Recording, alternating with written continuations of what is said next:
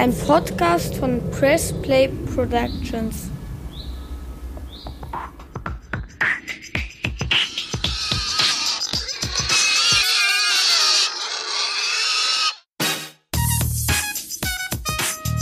Hallo, es ist wieder Freitag, zwei Wochen her seit der letzten Folge. Wir sind wieder da mit der 20. Folge. Juhu, jahau. Kurzer Prozess, ein juristischer Rundumschlag mit dir Elissa Chartic-Bär. und mir, Talaye Bagheri.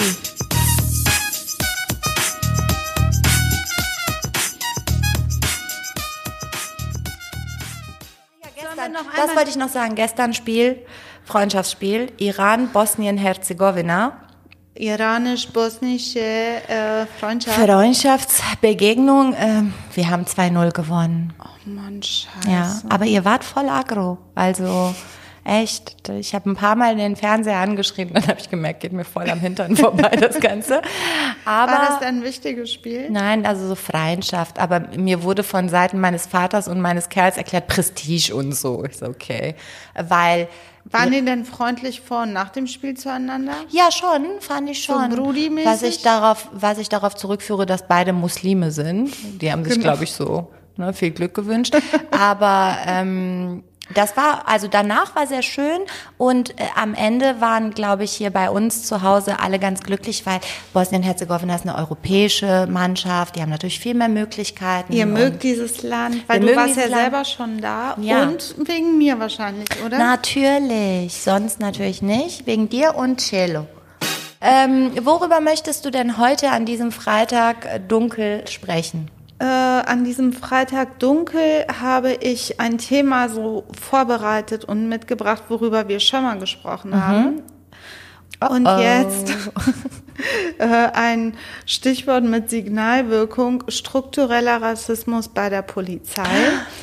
Es geht jetzt aber nicht mal mehr nur um so, was heißt nur um allgemeine äh, Vorwürfe, Rassismusvorwürfe bei der Polizei, sondern ich war wirklich intensivst auf der Suche nach Verurteilung gegen äh, Polizisten wegen rassistischen Straftaten, rassistisch motivierten Ta Straftaten, Volksverhetzungsstraftaten, ähnliches. Es ist mir sehr schwer gefallen, auf irgendwas zu stoßen, außer natürlich bei uns in Kölle vor einigen Tagen. Ähm, da, äh, das war jetzt auch der Auslöser für die Vorbereitung auf dieses Thema, ist nach meinem Kenntnisstand wirklich einer von wenigen Polizisten zu einer Haftstrafe auf Bewährung verurteilt worden. Was gibt's bei dir? Ich weiß ja schon, aber ich muss ja so fragen für unsere Zuhörerin. Du bist voll äh, on fire, weil du so viel Hass in dir trägst Ja. äh, wegen der Fleischindustrie. Wegen der. Fleischindustrie. Ich bin einfach die letzten Tage in die Fleischindustrie eingetaucht, was per se schon eklig ist als Bild.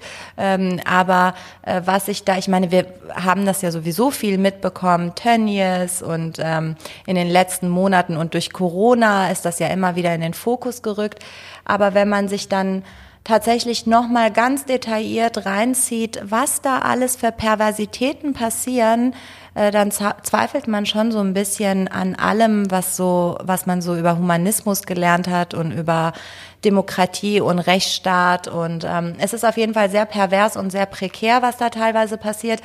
Und ähm, es gibt einen Gesetzesentwurf, um das zumindest teilweise zu unterbinden. Und darum soll es gehen. Ich bin ja Metzgers Tochter, das weißt du ja. Ja, ich aber- bin in der Metzgerei letztlich äh, mit aufgewachsen. Die war nämlich im gleichen Haus, wo wir auch gewohnt haben. Und ich kenne Metzgereien richtig von innen. Und Aber dein Vater, ne, hat der Osteuropäer eingestellt und die ausgebeutet und 2,4 Milliarden US-Dollar angesammelt. Nein. Nicht ganz.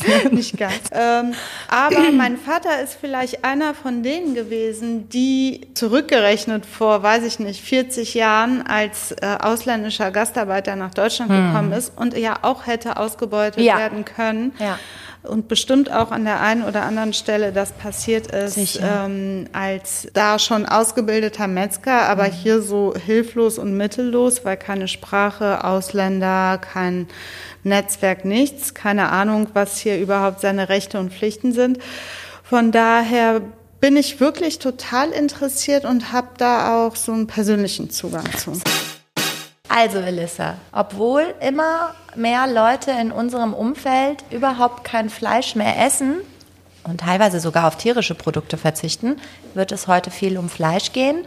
Ähm, denn die Fleischindustrie ist wirklich eine ähm, Ausgeburt der Hölle, muss man so sagen. Also viele, viele Industrien sind böse in so neoliberalen kapitalistischen Strukturen, aber die Lebensmittelindustrie und da insbesondere die Fleischindustrie, ähm, die kann ich, glaube ich, so zusammenfassen, ähm, richten nicht nur einen erheblichen Schaden für Tiere, das liegt ja nah an, sondern für die Umwelt, also für die komplette Erdkugel und auch Menschen. an Menschen. Ja, also Menschen, Tiere und die Erdkugel leiden unter der Fleischindustrie und wir hier in Deutschland sind echt top of the list. Wir sind ganz vorne mit dabei. Ich glaube, die Amis äh, machen es dann noch mal ein bisschen perverser, aber ähm, da kenne ich mich nicht aus. Das finde ich schon erschreckend. Also ich habe nur so Bilder äh, im Kopf jetzt äh,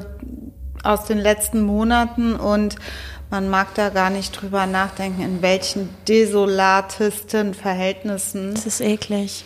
Äh, Mensch und Tier behandelt wird. Also fangen wir vielleicht mal vorne an. Warum wir darüber reden, äh, liegt daran, dass jetzt ein Gesetzesentwurf vorliegt. Mhm. Wir sind, wir erinnern uns, das Gesetzgebungsverfahren haben wir in der ersten Folge dünnes Eis einmal grob skizziert. Zum äh, Thema Upskirting. Zum Thema Upskirting, ähm, damit wir vielleicht da einfach nochmal kurz ansetzen. Die Bundesregierung hat hier einen Gesetzesentwurf auf, auf den Weg gebracht. Also Frau Merkel hat da den Brief unterzeichnet. Es gibt dazu eine Bundestagsdrucksache. Wie immer mein Vorschlag, lest es mal am Wochenende, es ist schönes Wetter, setzt euch irgendwo hin in einem Park und man kann man es auch auf dem Smartphone abrufen und lesen, sind nur 56 Seiten. Aber danach weiß man Bescheid.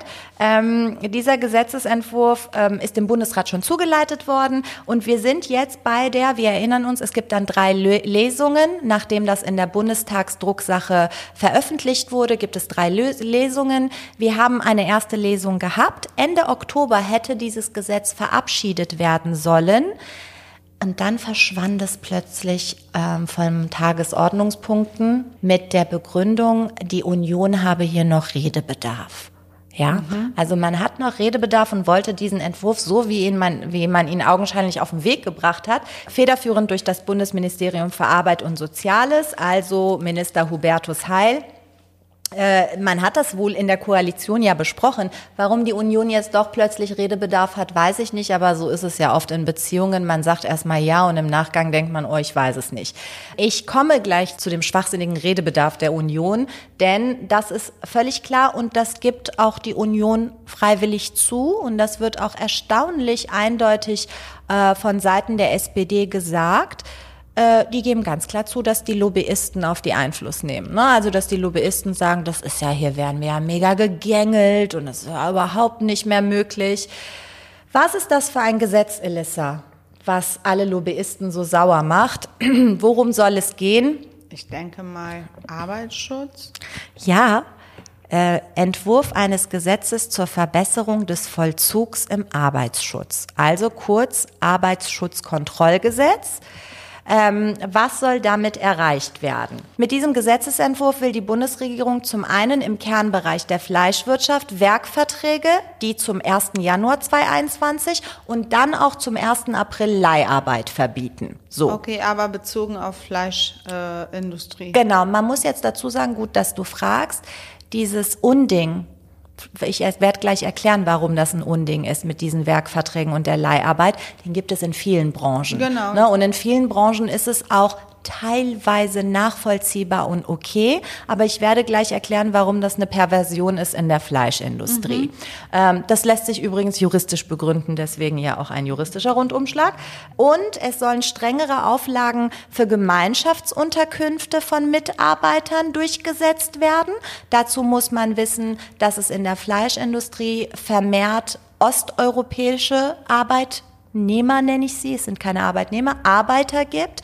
Äh, man vermutet, das ist eine Zahl, die ich jetzt äh, kürzlich gelesen habe, 50 Prozent der Leute, die in der, in der Fleischindustrie tätig sind, hier in Deutschland, kommen aus dem Ausland. Mhm. Und ähm, die, äh, mit denen macht man nicht nur absurde Knebelverträge, sondern um auch schön den Mindestlohn bis zum Erbrechen auszuhöhlen, vermietet man denen Unterkünfte, teilweise zu sechs oder acht auf 60 Quadratmetern und pro Bett und katastrophalen Sanitäreinrichtungen, teilweise Einsturzgefahr, Obacht, das sind nicht Sachen, die ich jetzt sage als vermeintlich linke Person, sondern das hält die, ähm, die Regierung in ihrer Bundestagsdrucksache als Problem und Ziel ihres Gesetzesbestrebens mhm. auch selber fest.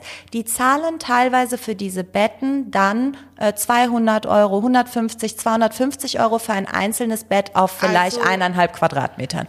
Das soll also heißen, dass der Mindestlohn von der Zeit 9,35 Euro zwar gezahlt wird, aber die Abgaben, oder ich weiß nicht, vielleicht, aber ich stelle nee, mir das ist absolut vor, richtig. Also äh, die Abgaben sind so hoch, dass der Arbeitgeber in dem Fall sich das Geld wieder andersrum wieder reinholt. Absolut. Also oder direkt vom Lohn abzieht. Das war zum Beispiel früher so, direkt vom Lohn abzieht. Mhm. Das war früher so, dass man eh nach, zum Beispiel, wenn das ein Rumäne war, nach rumänischem Mindestlohn gearbeitet hat. Dann kam die Mind das Mindestlohngesetz in Deutschland. Dann hat man gesehen, oh Scheiße, wir können keine Sklaven mehr hier halten.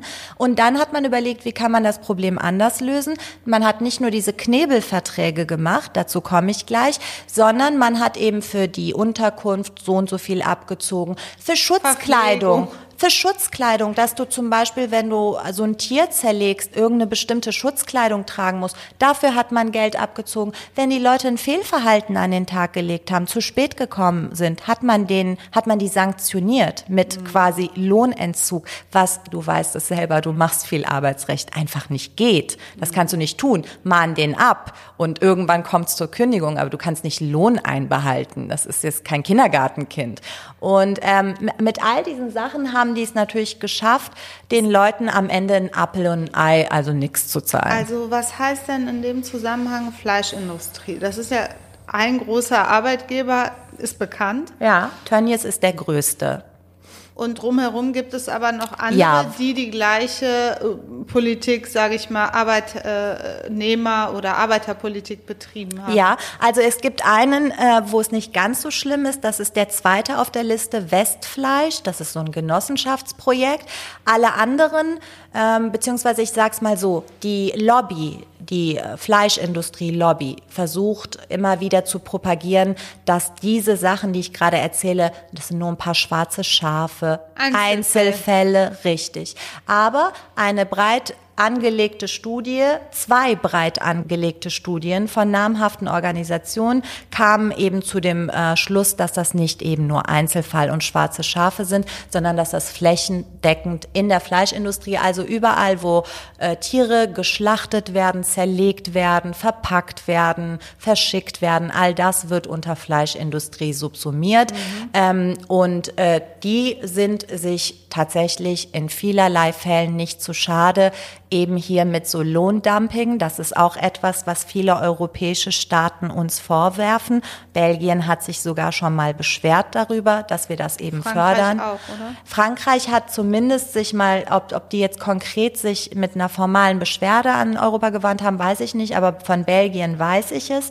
Und ähm, es ist schon traurig als Industrienation. Wie ist das Ganze denn rausgekommen? Hat das wirklich was mit Corona zu tun gehabt? Ja, also ich meine, am, am Ende, wir wissen, dass es schon lange, lange ein Thema ist. Gerade Tönnies äh, sehr oft im Fokus von vielen, vielen Verbänden steht, Aktion gegen Arbeitsunrecht etc. pp. Tönnies wehrt sich auch aufs perfideste mit einer recht bekannten Medienrechtskanzlei, schickt also ohne weiteres eben mal Abmahnungen raus, versucht Leute einzuschüchtern und so. Und du weißt ja selber, ne, bevor du dann so und so viele 100 Euro in die Hand nimmst, um dich gegen so eine Abmahnung zu wehren, schluckst du das vielleicht dann auch eher. Ähm, durch Corona aber konnte man da nicht mehr die Augen zudrücken, weil vermehrt sowohl in den Unterkünften als auch in diesen Betrieben Corona-Fälle bekannt wurden, plötzlich alle positiv getestet wurden. Zuletzt irgendwo in Gütersloh, glaube ich, eine ganze Stadt unter Quarantäne gesetzt Ich wurde, glaub, weil die Fleisch genau und äh, da ist man dann plötzlich äh, noch mal darauf aufmerksam geworden, dass da Menschen unter widrigsten Umständen arbeiten und Erklär leben. doch mal ein bisschen was zu den Umständen. Also wir reden ja hier wirklich von widrigen Umständen, die wir so in unserem Alltag gar nicht kennen. Also es, und vielleicht aus irgendwelchen Dokumentationsfilmen betreffend das Ausland mal Ja. mitkriegen. Ja. Aber so mitten in Gütersloh, wie sieht das Leben von so einem Arbeiter aus? Im letzten Jahr äh, wurden 30 Großbetriebe und 17.000 Arbeitsplätze in der Fleischindustrie überprüft. 30 Großbetriebe. Ähm, man hat zahlreiche Rechtsverstöße festgestellt. 9000 an der Zahl. 9000 Rechtsverstöße.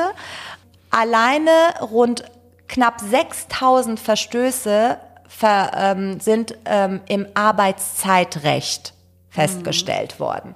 Das nun mal vorab, dass es also diese Untersuchungen gab.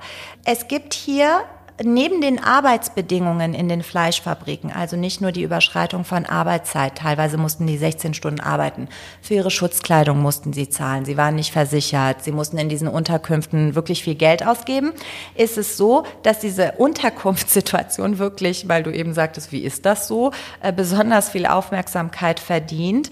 Ähm, die Arbeitsschutzverwaltung des Landes Nordrhein-Westfalen hat das im Zuge der nach dem In- Infektionsschutzgesetz in Pandemiezeiten bestehenden äh, Vollzugsmöglichkeiten. Also erst dann hatten sie quasi die Möglichkeit, überall reinzulaufen über das Infektionsschutzgesetz, haben die eben die Unterkünfte von äh, Beschäftigten bei diesen Werkvertragsunternehmen, darum wird es gleich gehen, ähm, überprüft und 650 Sammelunterkünfte, Werkswohnungen und Gemeinschaftsunterkünfte. Man hat unglaublich viele Beanstandungen gefunden. Die Bandbreite ist ziemlich groß. Ähm, zum Teil fehlen nur einfache Hygienemaßnahmen wie so ein bisschen Desinfektionsmittel und Seife. Gut, das ist in Schulen auch so. Das kann man vielleicht noch eher mit leben. Aber Schimmelpilzbefall, Einsturzgefahr, undichte Dächer, katastrophale Sanitäreinrichtungen, das schreibt die Regierung in der Okay. Drecksache, Ungezieferbefall, Oh. Brandschutzmängel äh, und Überbelegung, dadurch wurde das alles verschärft. Vier Wohnungen mussten aufgrund von erheblichen Baumängeln sowie Gesundheitsgefahren geräumt werden. Also in solchen Zuständen leben diese Du Menschen. siehst, ich bin völlig fassungslos, dass sowas heute Ja. im Jahre ja, 2020 es ist möglich Sklaverei. ist. Man sagt das manchmal so plakativ, aber das Wort findest du immer wieder. Es ist ganz offen Sklaverei, befeuert durch Lobbyismus. Sorry, das ist nicht mehr, wir haben schon mal über Lobbyismus gesprochen, dass es auch manchmal gut ist, weil die Lobby Dinge auch den Politikern erklären kann, zu denen die, nicht jeder Politiker weiß ja alles, aber hier ist es ganz klar Korruption und ja, irgendwo auch Menschenhandel. Es gab eine Untersuchung vom Zoll hinsichtlich dessen, dass Leute illegal hierher geschleust wurden, um in der Fleischindustrie zu arbeiten. Dadurch ist das alles noch mehr zutage getreten. Es ist Menschenhandel. Nichts anderes ist es, weil hier die Arglosigkeit, Wehrlosigkeit von Menschen ausgenutzt wird, dass sie es vielleicht in ihrem eigenen Heimatland äh, nicht äh, ohne weiteres schaffen können, dass sie die Sprache nicht sprechen. Und jetzt halte ich fest, Kürzlich hat man festgestellt, dass noch nicht mal Rumänen und Bulgaren bereit sind, hier in der Fleischindustrie zu arbeiten. Also die finden, es kommt einfach auch nichts mehr nach, weil zu den Bedingungen einfach kein Honk arbeiten Nicht will. mal in diesen Ländern äh, die Arbeitsbedingungen so schlecht Genau, sind. es gibt so eine Untersuchung, dass hier so ein Arbeiter im Jahr durchschnittlich 32.000 Euro kostet. Dazu gehört unheimlich viel mehr als nur, dass der dieses, also wenn der das Geld bekommen würde, wäre das super. Im Vergleich in Dänemark kostet die Fleischindustrie, ein Arbeiter, die Fleischindustrie 69.000 Euro im Jahr. Das ist mehr als das Doppelte und ähm, das ist wirklich, wirklich heftig, denn was machen die?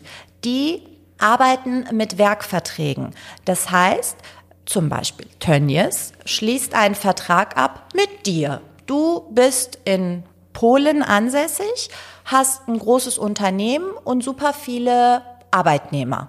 Ja, du hast einfach so, sagen wir mal, 500 Arbeitnehmer, die so alles Mögliche können, hauptsächlich aber auch Fleisch zerlegen. So, ich mache mit dir einen Vertrag und sage, hör mal, Werkvertrag, ich muss jetzt im Jahr 500 Tonnen Schweine halbieren und verpacken. Mach das bitte. Dann schickst du deine 500 Arbeitnehmer, die arbeiten für dich, angestellt, zu mir, die dann diese Arbeit erfüllen. Jetzt könnte man meinen, das sei ein Werkvertrag. Aber der Jurist weiß, Elissa, sag mal bitte den Satz, Werkvertrag im Unterschied zum Dienstvertrag. Wo, wie zeichnet sich der Werkvertrag aus? Also ähm, für die Nichtjuristen unter uns, beim Werkvertrag ist ein bestimmter Erfolg geschuldet, Genau. während beim Dienstvertrag die Leistung erbracht wird. Genau, und nicht unbedingt für den Erfolg garantiert wird. Also wenn ich ein Haus bauen möchte und ich beauftrage dich als Bauunternehmer, du merkst, du kannst alles, du bist so omnipotent, Tausendsasser. Ähm, dann möchte ich von dir, dass du ein Haus dahinstellst, das aussieht wie das Haus vom Nikolaus und dann ist ein Erfolg geschuldet und ich muss das abnehmen. Ne? Ich muss sagen, ja, ist ein super Haus, so möchte ich es haben, gerne Abnahme und dann kriegst du Geld dafür. Was die Krux ist, du bist ziemlich frei, weil du bist der Werkunternehmer. Du darfst dieses Werk so erstellen, wie du möchtest. Die Kinder, die bei Tönnies arbeiten, sind aber nicht frei. Da gibt es einen Vorarbeiter, der den Weisungen erteilt. Die müssen zu einer bestimmten Uhrzeit da sein. Die leisten Fließbandarbeit. Was ist das für ein Gewerk? Die stellen ja, die gucken, machen ja, die schnitzen die, das Schwein ja nicht zu irgendwas Hübschem und sagen, so, fertig, bitte nimm das ab, Herr Tönnies, sondern die machen einfach stupide Fließbandarbeit, sind weisungsgebunden und dann kann es schon per Definition kein Werkvertrag Aber sein. was ist denn dann der Vorteil bei einem abgeschlossenen Werkvertrag Naja, erstens ist es so bei einem Werkvertrag. für die Fleischindustrie? jetzt? Genau, Tönnies ist für nichts verantwortlich. Der muss sich weder um seine Arbeitnehmer kümmern, noch muss er Sozialabgaben leisten. Das ist ein sehr, sehr wichtiger Punkt. Bitte. Ach, das muss er auch nicht Natürlich nicht. Es sind ja nicht seine Angestellten. Er hat die nicht eingestellt. Das sind Leute, die er quasi einkauft, in Anführungsstrichen. Ähm, Und wo sind die versichert?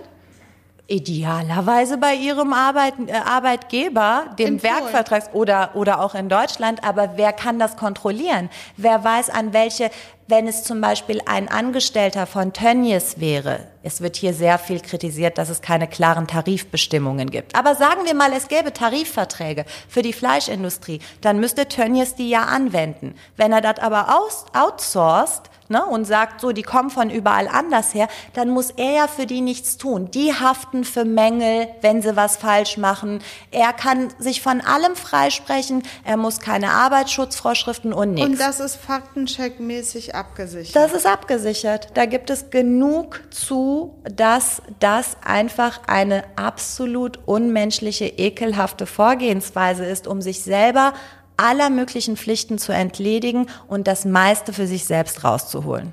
Der die Leute quasi hier hinschickt, ob der nur im Ausland ist oder hier, keiner weiß, was, was macht der, hat, hält der Arbeitsschutzvorschriften ein, hält der sich an Arbeitszeitgesetze, wissen die Leute, die aus, aus äh, Bulgarien, aus Rumänien, aus was weiß ich woher kommen, wissen die, was ihnen blüht, wissen die, was die überhaupt für Rechte hätten in Deutschland? nicht. Natürlich nicht. Das Und ist ja völlig abwegig, aber ich glaube, mit diesem, mit dieser Vorstellung kommen die Leute aus der Not ja auch nicht. Die wollen einfach nur die Kohle verdienen, die sie in ihrem Land nicht verdienen können. Ja, aber teilweise, und das habe ich auch gelesen, leben die mit ihren Familien hier. Eingefärcht in diesen Gemeinschaftsunterkünften, müssen 16 Stunden am Tag arbeiten. Wo soll jemals eine Integration stattfinden? Wie sollen die jemals sich fortentwickeln? Wie soll das weitergehen? Das ist ja, du wirst ja gezwungen, ewig in dieser, ja, jetzt mal untechnisch gesagt, Kaste zu verweilen, weil dir einfach jegliche Form an irgendwie an dem, was es hier gibt, an Möglichkeiten zu partizipieren. Jegliche Möglichkeit wird dir da genommen ähm, mit der Begründung, und das ist das Geile, die Lobby und die Fleischindustrie sagen, und nicht nur die, sondern auch die Union sagt, nee, also ähm, Leute, wir können jetzt nicht ähm, Werkverträge und Leiharbeit Übrigens nur mal, damit das für die Nichtjuristen eingeordnet wird, bevor ich weiterrede. Es gibt Werkverträge, das haben wir gerade erklärt. Es gibt Dienstverträge, das hast du auch gerade kurz erklärt. Und es gibt Arbeitnehmerüberlassung. Das ist vielleicht etwas, was viele Leute unter dem Stichwort Leiharbeit und Zeitarbeit so immer mal gehört haben. Äh, am Ende kann ich dir sagen, was es damit auf sich hat. Man hat irgendwann festgestellt im Laufe der Zeit, dass man als Unternehmen agil und flexibel auf dem Markt agieren muss, um vielleicht auch, wenn es so Spitzen gibt, dann konkret reagieren muss mit mehr Arbeitskraft. Und man hat vielleicht selber fünf Arbeitnehmer, die man angestellt, die angestellt tätig sind. Und dann plötzlich, man ist Kaufhof, Weihnachtsgeschäft, ich brauche viel mehr Leute, dann kann ich mir die ja irgendwo leihen. Äh, in dem Zuge ist 1972 das Gesetz zur Arbeitnehmerüberlassung erlassen worden. Und da ist ganz klar geregelt, wie man eben Arbeitnehmer verleihen kann in einen Betrieb. Die Krux ist aber, wenn du mir jemanden leist, jemanden, der in meinem Betrieb arbeitet, dann bin ich dem gegenüber weisungsbefugt. Mhm. Ne? Das ist beim Werkvertrag nicht so.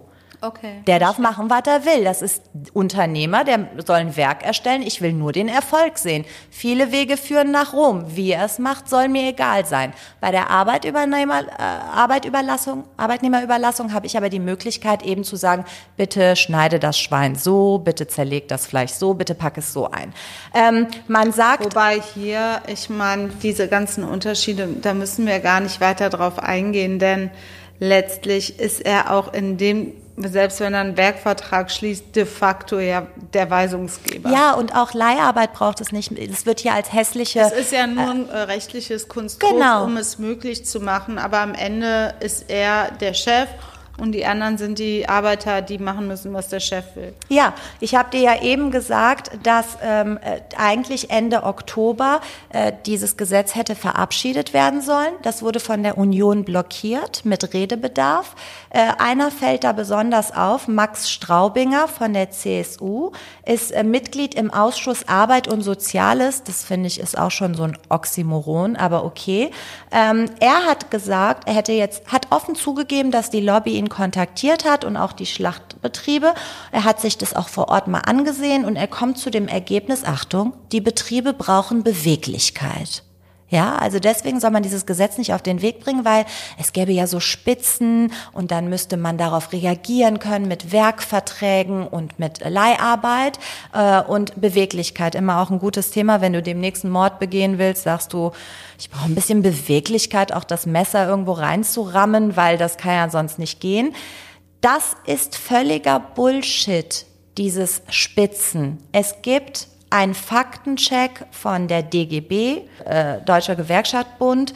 Es gibt genug Argumente, die das absolut in sich bröckeln Nennt lassen. man das Hauptargument, der, der äh, Export nach China, glaube ich. Ne? Also, Tönnies verdient 50 Prozent seines Incomes, also seines Umsatzes mit Export. Da gibt es keine Spitzen. In China ist quasi immer Schweine hin exportieren Thema. Da gibt's jetzt nicht so, oh Weihnachten, oh Ostern.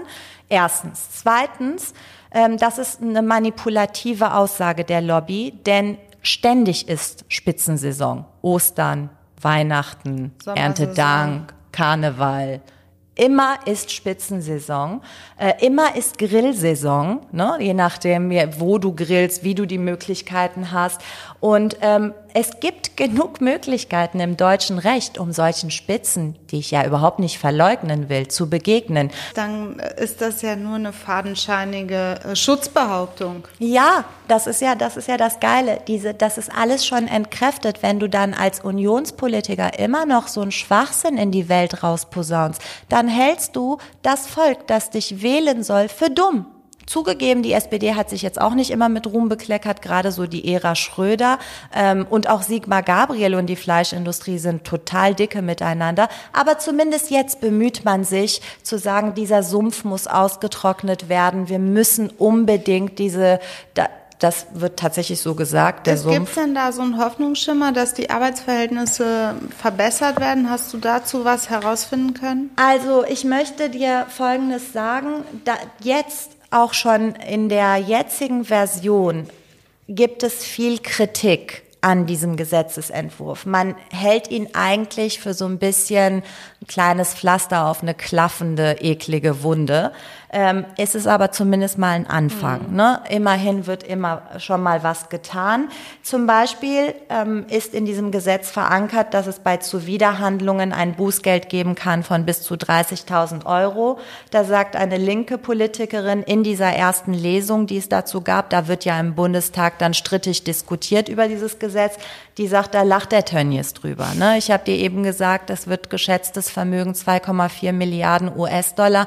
Ja, sorry, also der kann echt ein paar Mal diese 30.000 Tacken zahlen wenn er nicht direkt Einspruch einlegt. Es ist nämlich so, dass da jetzt eine Mindestbesichtigungsquote von fünf Prozent im Jahr, ja, also da muss man unbedingt besichtigen, weil es ist so, in den letzten Jahren haben einfach kaum Kontrollen stattgefunden. Mhm. Keiner hat sich dann so für... Rechtsfreier Raum. Ja, da hat sich keiner mehr so richtig für äh, ähm, zuständig gesehen und dann konnte da frei geschaltet werden. Und erst ab 2026 soll diese 5%-Geschichte gelten. Das finde ich auch ja, ein bisschen so crazy. Ne? Also, das ist ja in fünf Jahren. Erst. Ja, Katja Mast von der SPD betonte, ähm, dass man eigentlich mit dem Gesetzesentwurf sehr weit geht. Ja gut, was soll sie sagen? Sie ist ja Teil der Regierung und der Koalition. Ähm, die Arbeitsbedingungen würden fundamental wie in keiner anderen Branche geändert werden. Und ähm, das sei schon gut und das solle man so beibehalten. Und sie sagt aber auch, die Industrie versucht massiv auf uns Einfluss zu nehmen auf die Politiker. Jetzt geht es darum, Kurs zu halten. Mhm. Und das, das wird also, die Frage ist, kommt das oder wird das weiter verwässert? Hier werden Sozialabgaben nicht gezahlt. Das heißt, deine Rente, meine Rente, unser aller Rente, alles das, Krankenversicherung, all das basiert ja auf der Idee, dass wir alle, dass wir alle solidarisch miteinander umgehen. Und wenn einzelne Unternehmen sich da komplett rausnehmen mhm. und all das outsourcen und all das nicht zahlen, dann fehlt am Ende Ende Geld. Das ist in höchstem Maße asoziales Verhalten. Das ist um Längen asozialer als vermeintlich irgendein Hartz-IV-Empfänger, der vermeintlich schmarotzt, weil er keinen Bock hat zu arbeiten. Damit und mit vielen von denen kann ich weitaus besser leben als mit struktureller Asozialität. Mhm. Und das Krasseste ist, jetzt sage ich dir, was das Krasseste ist, Elissa, um die Bevölkerung zu triggern. Es das ist so eine, dann das Fazit. Nein, es wird so eine Scheindebatte geführt über Fleisch wird teurer, wenn wir jetzt den Leuten mehr Geld geben. Völliger Bullshit. Ne? Völliger Bullshit. Die Arbeitskosten, also die äh, Kosten, die entstehen, um Arbeiter zu engagieren, die das machen, sind 15 Prozent. Mhm. Das heißt, selbst wenn du da massiv an dieser Stellschraube drehst, wird der Fleischpreis nicht teurer. Und bei aller Liebe, am Ende, wenn du das den Verbrauchern, lieber Tönnies, nicht aufoktroyieren willst, übrigens Tönnies immer als Galionsfigur der ganzen Fleischindustrie, alle anderen sind genauso assi, äh, wenn du das nicht möchtest, dann verzichte doch ein bisschen auf deinen eigenen Gewinn. Ein bisschen Mühe ist ja nicht viel. Du kannst keine 2,4 Milliarden in diesem Leben ausgeben. Selbst dein Kind nicht und dein Enkelkind auch nicht. Gib doch ein bisschen davon ab. Also es, das Fleisch wird nicht teurer und im Umkehrschluss hat es null Auswirkungen, wenn wir auf Fleisch verzichten bedachter umgehen und vielleicht beim Bauernhof kaufen, ja, aber das Problem ist, es wird ja auch viel exportiert. Ja, ja. Da können wir verzichten, wie wir, wir wollen. Ja genau. Also nee, unabhängig vom Verzicht müssen diese Verhältnisse und Bedingungen sich dringend, dringend ändern. Es ist einfach wichtig, dass wir bewusster wahrnehmen, dass wir asoziale Strukturen haben in Teilen der Regierung, in Teilen ähm, und in der Industrie. Und da muss man gegen vorgehen, indem man das thematisiert, vielleicht sogar gegen Mietwucher, wenn man weiß, wo es diese Gemeinschaftsunterkünfte gibt. Dagegen kann man strafrechtlich vorgehen, man kann Anzeigen erstatten, das ist ein Offizialdelikt. Es wäre einfach wichtig, sich mit diesem Thema auseinanderzusetzen, denn es gibt nur diesen Planeten, wir haben nur uns und irgendwie wird diese Ungleichverteilung immer gravierender, während wir uns oder einige Idioten sich mit der Maske auseinandersetzen.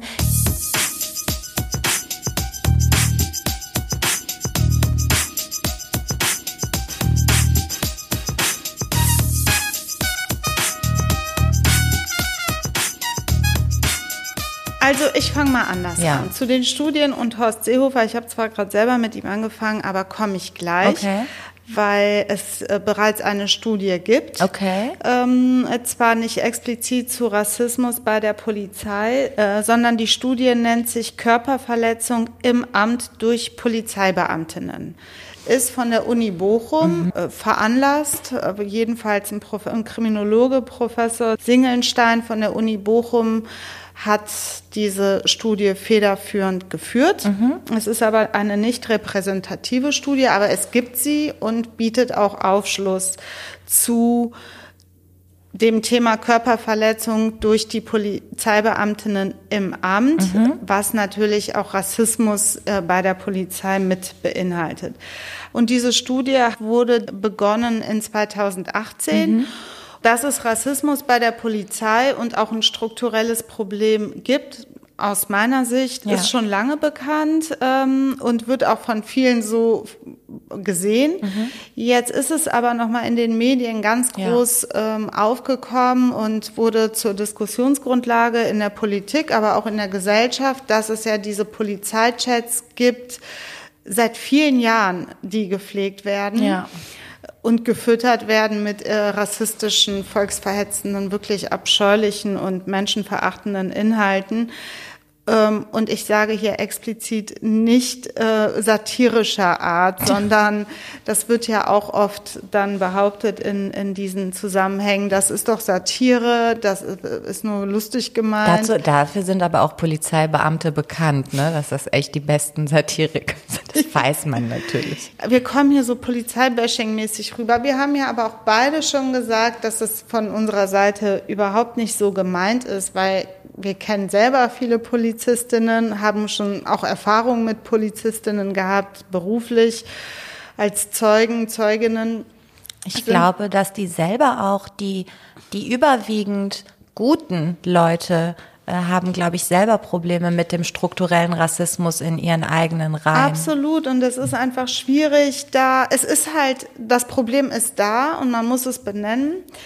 Äh, und das ist schwierig, äh, auch für die, die wirklich gute mhm. Arbeit leisten. Ja. Keine Rassisten sind, sich auch nicht an so äh, diesen Untiefen beteiligen, die auch frei und fernzuhalten davon. Man ja. kann aber trotzdem nicht einfach nur von Einzelfällen reden, Nein. denn es sind einfach keine Einzelfälle.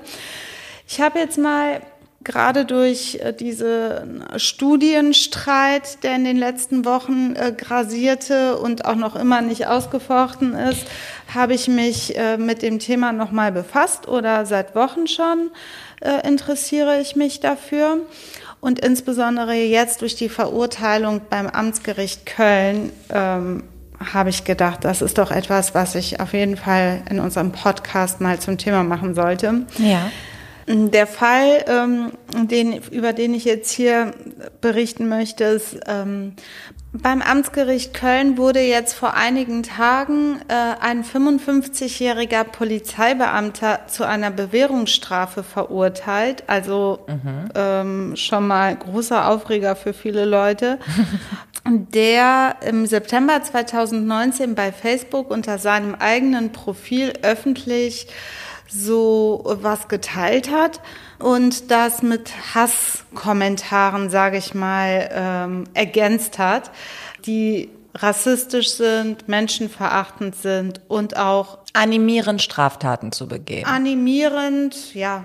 Am Ende, wir wollen ja natürlich nicht solche Honks äh, in ähm, zu mehr Prominenz äh, kommen lassen. Ähm, aber er hat, glaube ich, eine Fahndung der Polizei, also eine tatsächliche Öffentlichkeitsfahndung der Polizei geteilt und darunter unter anderem den Begriff Nafri verwandt, der ja aktuell und seit langem diskutiert wird als auch wirklich nicht in der ja, ist nicht in Ordnung. Und der ist natürlich überhaupt nicht in Ordnung. Es ist aber auch so, dass äh, das überhaupt nichts mit diesem Newsfeed von seiner eigenen Polizeibehörde zu tun hatte. Es war einfach nur so eine ähm, Anzeige, dass es da eine Raubtat in Köln gab. und er hat absolut vorverurteilt. Einfach so selber was dazu gedichtet. Genau, selber mein was Gott. dazu gedichtet. Das sinngemäß könnten ja Nafris sein, Ausrufezeichen, Fragezeichen, ja, ja. also äh, 1, 1, mit 11, Sicherheit. Mhm. Und man möge denen doch in die äh, Eier schießen. Mhm. Ähm, Was eine, auf, was eine klare Aufforderung ist, ist eine Straftat zu und begehen. wie gesagt, dieser Polizeibeamte war zu dem Zeitpunkt noch im Dienst, ganz normaler äh, Polizist, der auch als Polizist gearbeitet hat sich da also so äh, grenzüberschreitend und auch strafrechtlich relevant zu äußern. Und wie gesagt, es stand auch überhaupt nicht im Raum, dass nordafrikanische Männer, was ja Nafris, äh, wofür ja Nafris stehen soll, oder nordafrikanische Intensivtäter oder Nordafrikaner. Und Den ähm, Begriff, diesen unsäglichen Scheißbegriff haben wir, glaube ich, seit dieser unsäglichen Silvesternacht. In Köln. Ne? Richtig. Damit hat er sich auch unter anderem verteidigen lassen, dass es äh, ein Jargon ist, der schon intern bei der Polizei seit langem verwendet wurde und explizit äh, an die Öffentlichkeit getragen worden ist durch die Kölner Silvesternacht, die ja prominent geworden ist. Jedenfalls. Hast du nicht gemerkt, dass die Horden uns seither total überrannt haben und es nur noch muslimische Babys gibt? Das wurde vor fünf Jahren so propagiert. Ich weiß nicht, wo die alle sind, aber. Ähm, ganz erstaunlich, auf diese Silvesternacht stützen sich ja viele Hasstaten. Ja. Auch der mutmaßliche Mörder von Walter Lübcke sagt ja, ein großer Initiator seiner ganzen Wut und auch seines weiteren Bestrebens war die Silvesternacht von Köln. Ja, gut. Und die Richterin hat sich davon nicht überzeugen lassen. Was ich richtig cool fand, ähm, sie hat das Verfahren auch nicht äh, eingestellt mit einer Auflage. Das wird ja bei Polizisten, wenn es überhaupt zu einem Strafverfahren kommt, Ja. also wenn Anklage erhoben wird gegen Polizeibeamte, dann äh, versucht man, denke ich schon, das Ganze klein zu halten. Es ist unheimlich schwierig, Strafverfahren gegen Polizisten zu führen, Ermittlungsverfahren gegen Polizisten einzuleiten. Das ist einfach in der Realität ganz, ganz schwierig. Und ähm, umso cooler finde ich, dass die Richterin den Typen verurteilt hat zu einer dreimonatigen Bewährungsstrafe was keine Einstellung mit Auflage ist, was keine Geldstrafe ist, was einfach in seinem Bundeszentralregister steht. Äh, Er musste dann auch, er wurde verpflichtet, auch 3000 Euro an eine gemeinnützige Organisation zu zahlen. Ob er in die nächste Instanz geht, weiß ich nicht. Aber äh, das muss man abwarten. Ich finde es aber sehr erwähnenswert und auch ich begrüße das, dass es endlich mal eine Verurteilung eines Polizisten wegen explizit volksverhetzendem äh, Inhalt, den er von sich gegeben hat und auch anstiftendem Inhalt, also dieser Aufruf zu Straftaten schießt ihm in die Eier so ungefähr, dass das mal so konsequent abgeurteilt wird. Sie hat ja auch gesagt, bei der Urteilsverkündung kann man in der Presse sehen, ähm, dass sie die Strafe hätte in eine Geldstrafe umwandeln können, aber explizit hiervon Abstand nimmt, weil er als Polizist verpflichtet sei, Straftaten zu verhindern und nicht gerade zu solchen aufzurufen. Also da auch nochmal so den Fokus drauf zu legen, hat, finde ich, eine absolute Signalwirkung. Äh, Das merke ich oder habe ich gemerkt in meiner Recherche. Es gibt halt wirklich Ja. wenig, wenig, was man da finden kann. Es ist jetzt diese Verurteilung sehr prominent, gut, ist ein paar Tage her, aber wie gesagt, es gibt ganz, ganz wenige Verurteilungen von Polizisten. Und ähm, das hat hier auch nichts mit Meinungsfreiheit oder so Nee. zu tun. Es ist einfach eine Straftat. Die Voraussetzungen dieser, dieses äh, Straftatbestandes sind erfüllt, so dass er auch nicht milder davon kommen sollte, als es vielleicht jemand anderes, äh, wie, wie, als es vielleicht bei jemand anderem der Fall wäre, der kein Polizist Ja. ist. Ich kenne die Richterin aus dem Referendariat. Selbst wenn der Polizist in die nächste Instanz geht, würde ich wohl meine rechte Hand verwetten, dass das Urteil ähm, absolut safe ist. Also ich glaube nicht, dass das in der nächsten Instanz kassiert wird, weil das macht ja Sinn, wenn man das auch allein in der Presse zusammengefasst liest. Das ist ja nun mal ein Polizist. Ich finde, das ist ja noch mal was anderes. Ne? Das ist nicht irgendein Heini, der sich auf Facebook dazu veranlasst gesehen hat, irgendeinen Bullshit zu schreiben, sondern jemand, der sich durchaus bewusst ist, welche Position er in der Gesellschaft bekleidet. Und man sieht an, an so einem Verhalten einfach, wie seine Einstellung zu dem Ganzen Ja. ist. Und leider ist er auch nicht der Einzige. Ähm, Sag mal kurz, Irgendwo habe ich gelesen, dass man jetzt darüber auch ähm, über nachdenkt, dienstrechtliche Konsequenzen. Das dürfte ihm parallel dazu Bei dann ihm, auch noch Ich glaube, tun, ne? das läuft noch. Ähm, darüber gibt es noch keine Entscheidung. Äh, wobei, auch darüber haben wir schon mal gesprochen, ist die Entlassung aus dem Polizeidienst das schärfste Schwert. Äh, ist schwierig, jemanden äh, rauszukicken, zu Recht. Ne? Nicht jeder soll sofort seinen Job äh, Ja, klar. aufgeben müssen, auch äh, bei der Polizei nicht. Wo wir jetzt bei Entlassungen von Polizisten sind, habe ich jetzt auch noch mal geguckt. Ähm, wenn schon keine Verurteilung. Ähm, Irgendeinen Strohhalm wolltest du gerade. ich wollte halt mal gucken, wie die Justiz auf Polizisten äh, reagiert, die sich in diesem Bereich strafbar machen. Und, oder aus meiner Sicht mutmaßlich strafbar machen. Bei einem, der jetzt mir aufgefallen ist, ist ähm, das Ermittlungsverfahren eingestellt worden. Also es gibt keine strafrechtlichen Konsequenzen mehr für den Typen. Aber er musste sein äh, 25-jähriger Polizeikommissaranwärter, der musste seinen Dienst aufgeben. Daran sieht man auch das, was wir schon mal gesagt haben, das eine ist auch unabhängig von dem anderen. Obwohl das Strafverfahren hier eingestellt worden Ja. ist, äh, ist er aus dem Dienst gekickt worden. Der hat nämlich während einer Funkverkehrsübung den Namen Jung mit folgenden Wörtern, ich weiß gar nicht, ob ich die nennen will, aber eigentlich muss ich es machen, um einfach auch zu zeigen, wie krass es Ja, ist. und wie also ich deppert sage jetzt wirklich mit Vorbehalt und äh, zitiere und sage im Vorfeld, dass ich es eigentlich falsch halte, es zu sagen, aber ich einfach, um es mal zu, beim Namen zu benennen. Er hat den Nachnamen Jung mit, jetzt kommt, ich zitiere, Jude, Untermensch, Nazi, Gaskammer, Genozid durchgegeben. Also, weißt du, J für Jude und äh, Mhm. Ja, ja, ja. U für Untermensch und so weiter. Das ist ja schon mal, ich weiß nicht, das, Das mir fehlen einfach die Worte, wie er auf dieses Vokabular überhaupt kommt. Ähm, Jude gut, aber Untermensch, Genozid. Dumm ist ja auch noch dabei, sowieso, ähm, aber das schützt ja vor Strafe Nee, Gott sei zum Dank. Glück nicht. Er hat es während einer ganz offiziellen Funkverkehrsübung gemacht, wo ja klar ist, dass es rauskommt. Vielleicht hat er mit keinen Konsequenzen gerechnet, äh, was dann aber total nach hinten losgegangen ist. Das OVG Berlin-Brandenburg hat, also er hat dagegen geklagt. Und äh, letztlich ist die Entscheidung der Dienstentlassung vom OVG bestätigt worden, was ich für richtig halte, denn solche Leute dürfen auch diesen Staat nicht repräsentieren. Ja, aber der auch noch so frech ist. Was wollte der damit bezwecken? Die Motivation dahinter ist mir gar nicht klar. Wollte der lustig sein oder dachte er, der wird dadurch beliebter, wenn er mit so rechtsradikalem Shit auftritt? Also, das ist ja nochmal die Wir Frage. müssen auf den Idioten nicht weiter eingehen. Ich wollte ihn nur mal benennen ähm, und dann direkt weitermachen. In Berlin ist es so, da laufen Ermittlungsverfahren zumindest gegen 40 Berliner Polizisten. Mhm. Wo die Polizeipräsidentin Berlin selber sagt, ich bin so sauer, es sind keine Einzelfälle mehr. Wir haben ein rassistisches, ein Rassismusproblem in der Berliner Polizei. Und es ist einfach so äh, ätzend und ärgerlich, weil die ganzen anderen Polizisten, Mit- ja. die dort gute Arbeit leisten, die keine. Rassisten sind, die äh, fallen da irgendwie alle mit rein und werden beschmutzt. Äh, gegen diese Leute sind Ermittlungsverfahren gelaufen.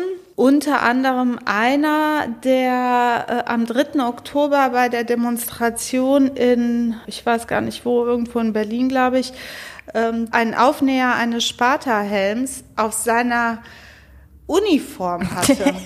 Also er hat sich einen äh, Sparta-Helm-Aufnäher auf seine Polizeiuniform genäht. äh, Finde ich schon total absurd. Deswegen sage ich ja, was ist das für eine Motivation bei diesen Leuten? Sind die so dumm oder glauben die, die machen sich dadurch beliebt? Was ist, was, wie kommst ist du auf so eine reine Idee? Ignoranz und auch eine gewisse Überheblichkeit, so, ja, kann ich machen, ich bin halt Polizist und äh, was juckt's mich? Ähm, nur um mal zu sagen, dieser Sparta-Helm wird von Rechtsextremisten verwendet, um an den Kampf der Spartaner im antiken Griechenland, jetzt gleich wird's für dich interessant, Natürlich. gegen die angreifenden Perser zu erinnern. Ha. Es soll ein Symbol sein für die Verteidigung gegen eine vermeintliche Invasion aus arabischen und afrikanischen Bitte, Ländern. voll die Fake News. Wir Also- wissen alle, dass das nicht stimmt. Statement Als ob die halt. Iraner jemals in Krieg gezogen werden. Die waren alle mit Hafiz beschäftigt und Wein trinken und Tarif, nein, kommen Sie, nein, Sie. Und so. Ja, du, du kennst dich da ja ein bisschen besser aus. Ja, ich weiß das besser als die Nazis, das auf alle Fälle. Ja, definitiv. Und ähm, ja, das ist so mal so ein konkreter Fall, um einfach unseren Zuhörerinnen zu zeigen, was da überhaupt dann so die, die Delikte sind, die aufkommen, weswegen dann ein Ermittlungsverfahren geführt wird.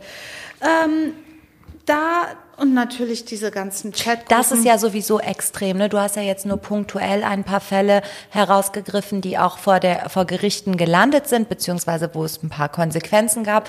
Aber das hörst du ja aktuell viel und liest das auch viel, dass immer mehr diese Chats auffliegen. Da hat man jetzt, glaube ich, in so ein Wespennest gestochen. Und wie frei die Leute dort teilweise agiert haben. Es sind halt auch viele, wär, also in einer Folge der, aus der Vergangenheit haben wir darüber schon gesprochen. Diese Chats sind weit verbreitet und ähm, wir hatten auch schon Diskussionen mit Kolleginnen und Kollegen.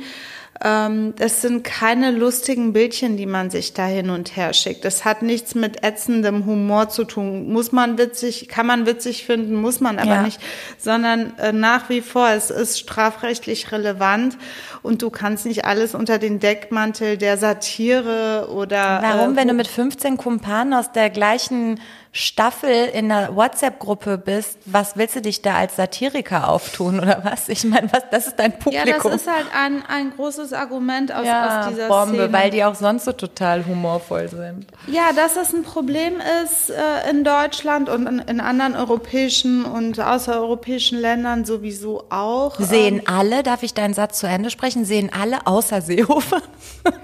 Seehofer ist so ein bisschen äh, Ja. wie die Mutter zu ihrem kriminellen Kind. Ja, das stimmt, das stimmt. Das ist ein schönes Bild. Er hat halt die Hoffnung nicht aufgegeben. Ja, und irgendwie irgendwo. steht er immer so loyal dahinter ähm, und will nicht sagen, mein Kind baut Scheiße, Ja. Sondern Der ist so, der geht so zu Elternabenden und macht die Lehrer rund, obwohl sein Kind ätzend ist. Nein, der Argument, ja, das auch. Und der ist irgendwie so eine, wie so, ich, das war das Bild, was ich mir so vorgestellt habe. Du kannst als Mutter, fällt es dir so schwer zu sagen, ja, mein Kind ist kriminell und Ja. es gehört in den Knast. Zum Beispiel. Es Ja. gibt, ist jetzt ein doofes Beispiel vielleicht, aber so ein bisschen, er ist, bleibt loyal, versucht ähm, da die Exklusivität reinzubringen, dass es so exklusiv in wenigen Einzelfällen nur der Fall ist. Aber wir kein, das sagt er auch, wir haben kein systematisch relevantes Problem, was Rassismus Das angeht. kann bei der auch als alter, weißer, heterosexueller, privilegierter Mann total gut beurteilen, finde ich. Also wenn man jemanden als Experten hören sollte, wenn es um strukturellen Rassismus geht, dann ist es sowieso Horst Seehofer. Äh, ich will jetzt aber äh, sachlich sagen, womit er sich beschäftigen Ja, die sollte. Bochumer Nämlich Studie. ähm, sollte er sich vielleicht mal die Bochumer Studie anschauen, ähm, über die ich zu Beginn gesprochen habe. Es ist super interessant. Ähm, die Inhalte dieser Studie sich mal vor Augen zu führen. Die haben sich, äh, wie eben schon erwähnt, mit Körperverletzungen im Amt beschäftigt durch Polizistinnen. Es sind halt etwa 3400 Personen befragt worden, äh, 17 Experteninterviews mit Polizeibeamten geführt worden. Auch, also die Polizei war auch selber Teil dieser Studie. Und ähm, rausgekommen ist unter anderem jetzt mal ganz zu, grob zusammengefasst, dass insbesondere People of Color, ich kann dir jetzt mal die oder unseren Zuhörerinnen die Definition nennen. People of Color sind von Rassismus betroffene Menschen, die angeben, üblicherweise von anderen nicht als deutsch aussehend wahrgenommen zu werden. Ähm, People of Color meint dabei aber nicht nur eine nicht weiße Hautfarbe, sondern umschreibt auch die dahinterstehenden Machtverhältnisse. Also gerade People of Color, wenn wir jetzt bei dem Beispiel von, vom Anfang bleiben, Nordafrikaner äh, in Bahnhofsgegend, wenn sie ihren Zug erwischen wollen oder was weiß ich was, werden dann angehalten Ja. äh, ohne konkreten Verdacht ganz äh, unter Generalverdacht gestellt und werden auf Drogen durchsucht oder Personalien werden erstmal festgestellt, ohne dass es überhaupt einen Anlass dazu gibt. Und äh, das gibt es wohl bei People of Color viel, viel häufiger als bei normal Deutsch aus, also was ist normal Deutsch, ne, als bei, Das ist, es ist Ja. schwierig, aber, aber man sieht's. Also ich glaube, ich glaube, du siehst, wenn man das jetzt so plakativ sagen will, du siehst deutscher aus als ich. Nicht nur die Hautfarbe ist da ausschlaggebend, ich glaube auch so generell deine, deine Optik, dein Ja. Aussehen, die gesellschaftliche Schicht, in der du dich befindest oder nach der du aussiehst. Genau. Ne? Und damit meine ich jetzt nicht die Jogginghose, die für den einen so mega verpönt ist und äh, da wird man, wir hatten darüber schon gesprochen. Zu Leute, die sich daran aufgeilen. ähm, sondern ich glaube, wir wissen und alle wissen, worüber wir gerade sprechen. Die einen haben halt wirklich extreme Nachteile. Ja. Und wenn sie mit der Polizei in Kontakt treten, auch gleich mal die Arschkarte gezogen. Ja, definitiv. Und wie willst du dann eine respektlose und degradierende, auch rechtsgrundlose Behandlung durch einen Polizisten nachweisen? Die Leute wissen oft nicht, was sie machen sollen, wissen nicht, wie der Polizeibeamte oder Beamtin heißt. Äh, Die haben gar keine Chance, sich im Nachhinein auch dagegen zu wehren, Ja. zum Beispiel eine Strafanzeige zu erstatten. Die haben auf jeden Fall deutlich äh, größere Also je Nachteile. eher du, du es siehst, je eher du, glaube ich, du es siehst, die triggerst. nicht nur durch deine äh, körperliche äh, Verfassung, also wie du aussiehst, äh, was du für Haare hast, deine Hautfarbe, deine Augenfarbe, auch wie du rumläufst, so ganz generell, Ja. wo du gerade abhängst. ja, mit wem du abhängst. Mit wem du abhängst, ähm, kannst du Opfer von rassistischer Polizeigewalt Ja. werden. Du wirst das nicht immer, aber man wird es und ich glaube, wenn du selber entsprechend aussiehst, aber weiß ich nicht, irgendein unbescholtener Bürger bist, ähm, und mal mit sowas Kontakt hattest, ist das schon hart. Im Zentrum für diesen Vorwurf von Rassismus bei der Polizei ähm, insbesondere steht anlasslose Kontrollen und respektloses Verhalten bei diesen anlasslosen Kontrollen. Du wirst zum Beispiel sofort geduzt. Die siezen dich nicht per se. Äh, man zeigt denen direkt, ey, ich bin Polizist, ich bin Deutscher, du bist nur so ein äh, nichts äh, rechteloser Schwarzer oder Nordafrikaner oder was weiß ich was. Und ähm, da gibt's jetzt auch so Ideen, dass die Polizisten ähm, standardmäßig Bodycams tragen sollten und ein Namensschild an der Uniform, damit man zumindest weiß, mit wem man es zu tun hat. Aber das ist jedenfalls bis jetzt noch nicht umgesetzt worden. Ähm, Horst Seehofer, um auf deinen Lieblingspolitiker zurückzukommen, Rana, ähm, will das aber nicht wahrhaben alles und hat sich auch wirklich vehement gewehrt, eine ganz explizite Studie in Auftrag zu geben zu Rassismus bei der Polizei. Unglaublich. Er sagt, das gibt es nicht. Also Die Mutter, die ihr Kind schützt, halt. Mein Kind ist kein oder. Demenz und lichte Momente könnte auch sowas sein. Könnte auch sein, wobei ich ja eher glaube, ähm, das ist wirklich die Augen verschließen wollen. Ja, aber das ist schon so auffällig. Das ist schon krass. Naja, er begründet das jedenfalls, man darf die Polizei, die schützen uns ja und die, genie die genießen auch unser Vertrauen und müssen sich jederzeit auf uns Politiker und äh, ja, die Gesellschaft verlassen können. Wir dürfen denen nicht in den Rücken fallen und denen jetzt pauschal vorwerfen, ähm, unter denen gibt es auch Rassisten. Er ist auf jeden Fall gegen diese Rassismusstudie bei der Polizei, aber die SPD drängt wirklich ganz extrem Ey, darauf. mega SPD aktuell. Das finde ich richtig toll. Das sind alles Einflüsse von Kevin Kühnert. Ja, das kann sein. Ne? äh, es geht auf jeden Fall mit der SPD in die richtige Richtung, was das Thema angeht. Es gibt dann, weil der Druck auf äh, Horst Seehofer so hoch war, äh, einen Kompromiss. Okay, jetzt bin ich gespannt. Jetzt bist du gespannt. So, ähm, es wird eine Studie geben zu Alltagsrassismus Mhm, okay. und eine Untersuchung zum Polizeialltag. Darin soll es auch um Gewalt und Hass gegen Polizeibeamte gehen.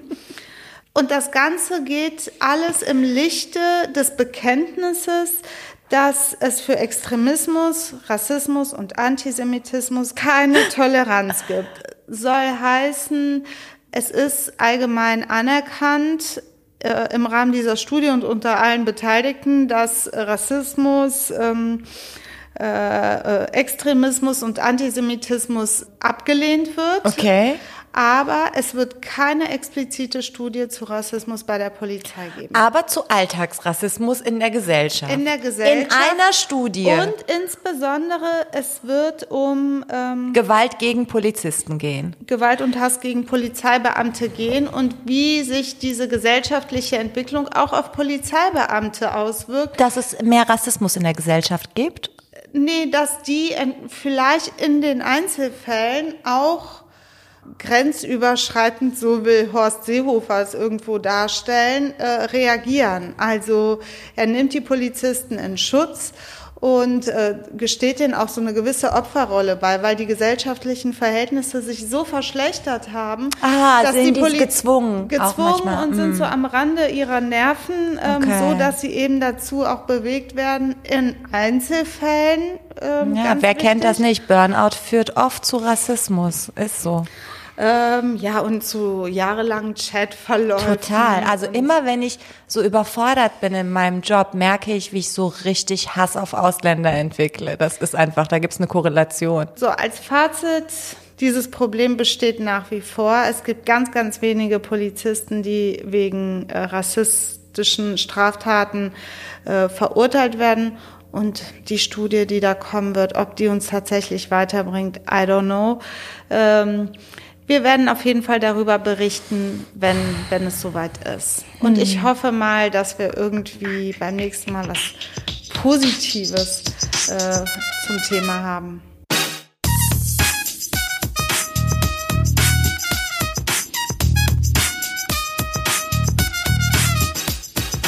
Das war die 20. Folge Kurzer Prozess, ein juristischer Rundumschlag mit dir, Palaye Bageri und mit mir, Elissa Czapic-Bär.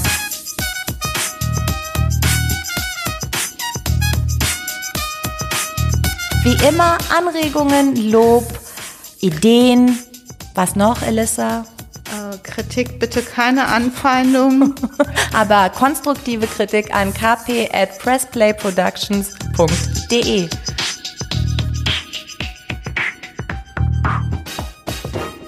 Bye bye. Ciao. Ein Podcast von Play Press Play. Press Play. Press Ein Podcast Play. von Press Play Productions. Press Play Productions. Ein Podcast von Press Play Productions.